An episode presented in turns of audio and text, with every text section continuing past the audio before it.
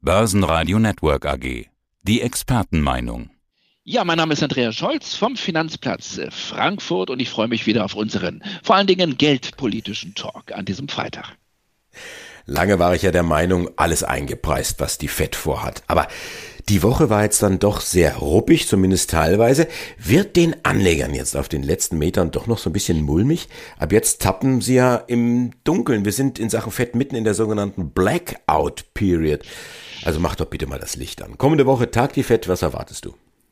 Ja, Blackout Period heißt jetzt nicht, dass wir hoffentlich alle einen Blackout bekommen oder kurz vor einem Blackout stehen, aber das ist die Phase, wo dann die Mitglieder des FOMC nichts mehr sagen dürfen. Also keine Interviews, keine Reden. Man könnte sagen, der Worte ist genug gewechselt. Nun lasst uns Taten folgen oder Taten sehen. Und das ist natürlich so ein Punkt, wo man dann doch sagt, Mensch, die Märkte werden so ein bisschen nervös. Man macht sich jetzt Gedanken. Mittwoch. Der kommende Mittwoch ist also der Tag, der hier absolut im Fokus steht. Ja, und Andi, dann ist die große Frage, was wird nun wirklich rauskommen? Was wird Fettchef Jerome Powell sagen? Im Endeffekt hast du recht, es ist ja im Grunde genommen fast alles eingepreist. Wir haben vor einer Woche darüber gesprochen. Die Fed wird sicherlich jetzt Zinserhöhungen ankündigen, äh, wahrscheinlich sogar sagen, es wird nicht nur eine sein, es könnten drei bis vier sein. Das war meine Prognose vor einer Woche.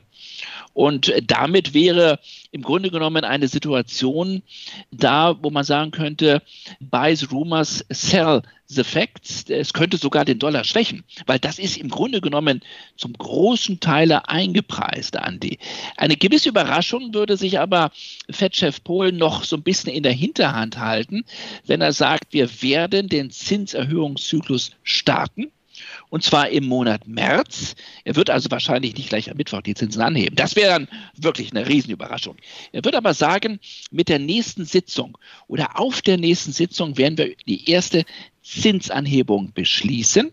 Spannend wäre jetzt der Umstand 25 oder 50 Basispunkte. Und wenn er sich da noch nicht in die Karten schauen lässt, wäre das so ein bisschen das Überraschungsmomentum auf der aggressiven Seite. Ich will es nicht ganz ausschließen. Und da lege ich noch ein bisschen was oben drauf, dass er vielleicht sogar im März 50 Basispunkte anheben wird. Und das, Andi, ist noch nicht eingepreist im Markt. Also hier hat Jerome Paul noch so ein bisschen Spiel, hier hat er so ein bisschen Luft.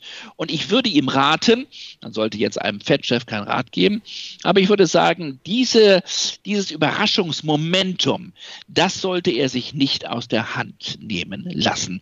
Und insofern ist das schon ein bisschen spannend, was da am Mittwoch dann vor allen Dingen auch bei der Pressekonferenz rauskommen wird. Ich habe auch mit Händlern gesprochen auf dem Parkett und die sagen, ja, Andi, wir haben durchaus ein bisschen Puls hier. Da hängt was über den Märkten. Das ist ein ganz besonderes Damoklesschwert. Aber die USA, ist ja das eine, die Eurozone ist das andere. Aber das bleibt wohl auch so. Das hat der Christine Lagarde jetzt einmal mehr klargemacht.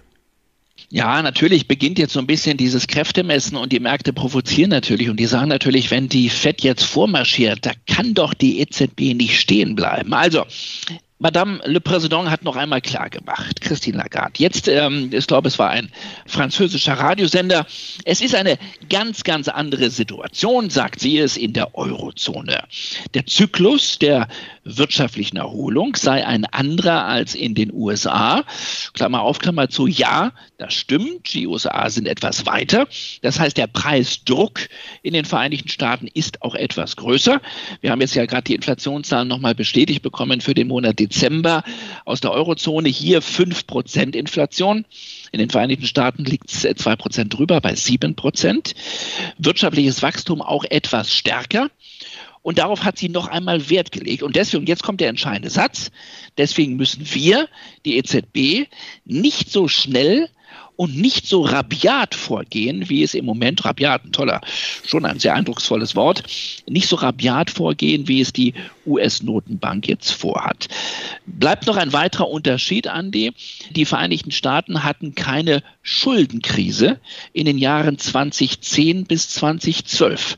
Und jetzt haben wir wieder dieses Thema, gibt es da vielleicht doch eine versteckte Agenda, eine Hidden Agenda bei der EZB, dass man sich eben nicht nur Sorgen macht um das Thema Inflation, sondern eben auch Sorgen macht um die Haushalte, um die Schuldensituation der Mitgliedsländer in der Europäischen Union und deswegen die Zinsen noch möglichst lange niedrig halten möchte. Also das ist ein ganz schwieriges Unterfangen, darüber haben wir schon häufiger diskutiert, aber Stand jetzt halten wir fest, die Präsidentin der EZB hat noch einmal klar gemacht, völlig andere Situation, lasst die mal laufen in den USA, lasst sie rigoros, aggressiv, rabiat vorgehen. Wir hier in der Eurozone werden das so auf diese Weise nicht tun. Mon Dieu, que rabiat. Ich spreche kein Französisch, aber ich habe es einfach mal probiert. Aber die, die Zinswende nehmen die Märkte ja trotzdem vor. Historisches passierte diese Woche. Der Bund hat erstmals seit langem wieder über die Nulllinie geschaut. Und kleinen Fun Fact an dieser Stelle. Ein Volkswirt hat mir dieses Historische so erklärt, wer vor 20 Jahren behauptet hätte, die Rendite der Zehnjährigen ist mal negativ, den hätte man in die Klapsmühle gesperrt. Ja, dass man Geld dafür bekommt, ähm, äh, sozusagen, oder Geld dafür geben muss, andersrum. Es ist so wirklich kompliziert. Also das, was wir in den Lehrbüchern gelernt haben, ist ja alles auf den Kopf gestellt. Ja, Man gibt sozusagen dem Bund Geld, muss dafür sogar noch Geld bezahlen. Eine, eine, eine perverse Situation. Und die haben wir jetzt an die mehr als 140 Wochen. Und nach 141 Wochen ist es nun zum ersten Mal passiert, ein Händler sagte, er lebt ja doch. Und mit er meint er den Bund Future, den richtungsweisenden zehnjährigen Bund. Und die Rendite, das ist das mit dem Leben, ist jetzt also einen kurzen Moment mal über die Nulllinie gesprungen. In der Spitze am vergangenen Mittwoch auf 0,02 Prozent. Ich habe gerade nochmal nachgeschaut, wir liegen im Moment wieder knapp darunter, minus 0,05 Prozent, also die zehnjährige Bundesanleihe, sie wackelt im Moment gerade die Nulllinie entlang, aber immerhin, sie ist nicht mehr negativ, sondern sie könnte jetzt sozusagen kurz vor der Wende in das positive Terrain stehen. Und da haben wir sie dann. Da haben wir die Zinswende. Und das ist nämlich das genau das, was wir vor einer Woche diskutiert haben. Die Märkte antizipieren sozusagen schon die Zinswende. Sie arbeiten sie ein, sie preisen sie ein, sie nehmen sie vorweg. Das ist zwar nur ein kleiner Schritt für den Bund, aber ein großer und vor allen Dingen ein symbolischer für die Märkte an sich. Nicht nur, weil der Bund die Richtschnur ist für den gesamten Euroraum, für Anleger wie für Schuldner, sondern hier wird mehr passieren. Ich bin der festen Überzeugung, dass wir weiter in den positiven Raum hinein sich den Bund bewegen sehen. Und ich kann mir vorstellen, dass wir Richtung 0,5 Prozent laufen werden in den nächsten Wochen und Monaten. Wo liegen wir in den Vereinigten Staaten? Das Pendant, die zehnjährigen Treasuries liegen aktuell bei 1,9 Prozent, also schon deutlich weiter. Und wir wissen, dass es wahrscheinlich immer so eine Differenz von 2 Prozent geben wird.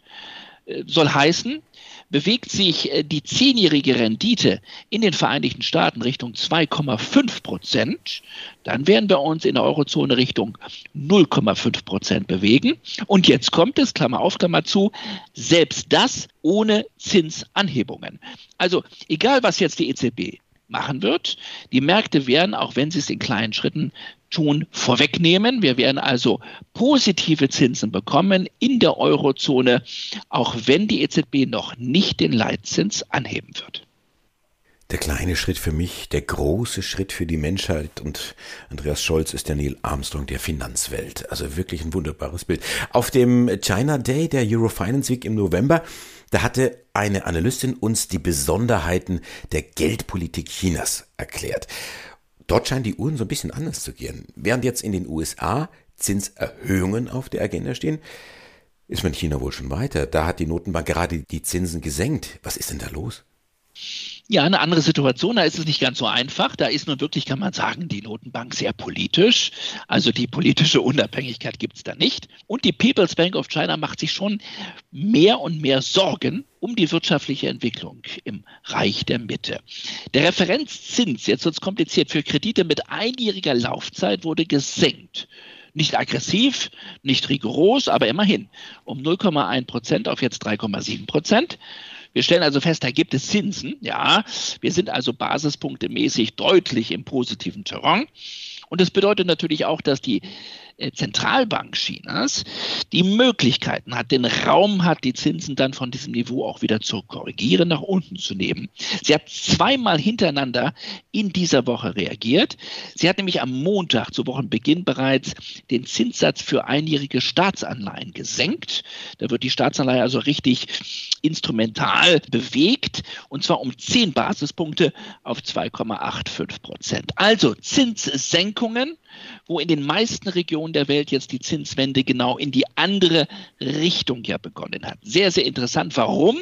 Weil man mehr und mehr Sorgen äh, sich macht um die Entwicklungen nicht nur am Immobilienmarkt. Wir sehen kurz vor Beginn der Winterspiele erneut Lockdowns in China. Das hat Folgen für den Konsum, für die Binnennachfrage. Die läuft alles andere als gut. Wir sehen Lieferkettenprobleme. Und wir haben ja auch im letzten Jahr immer wieder Stromausfälle gehabt in China. Also es läuft nicht rund, es knirscht im Gebälk des Reichs der Mitte und das drückt sich dann auch aus in Wirtschaftswachstumsraten, die alles andere als auf einem Niveau sich bewegen, wo die Partei sagt, das ist gut so. Im vierten Quartal lag das Wachstum offiziell nur noch bei 4 Prozent. Im dritten Quartal waren es 4,9 Prozent.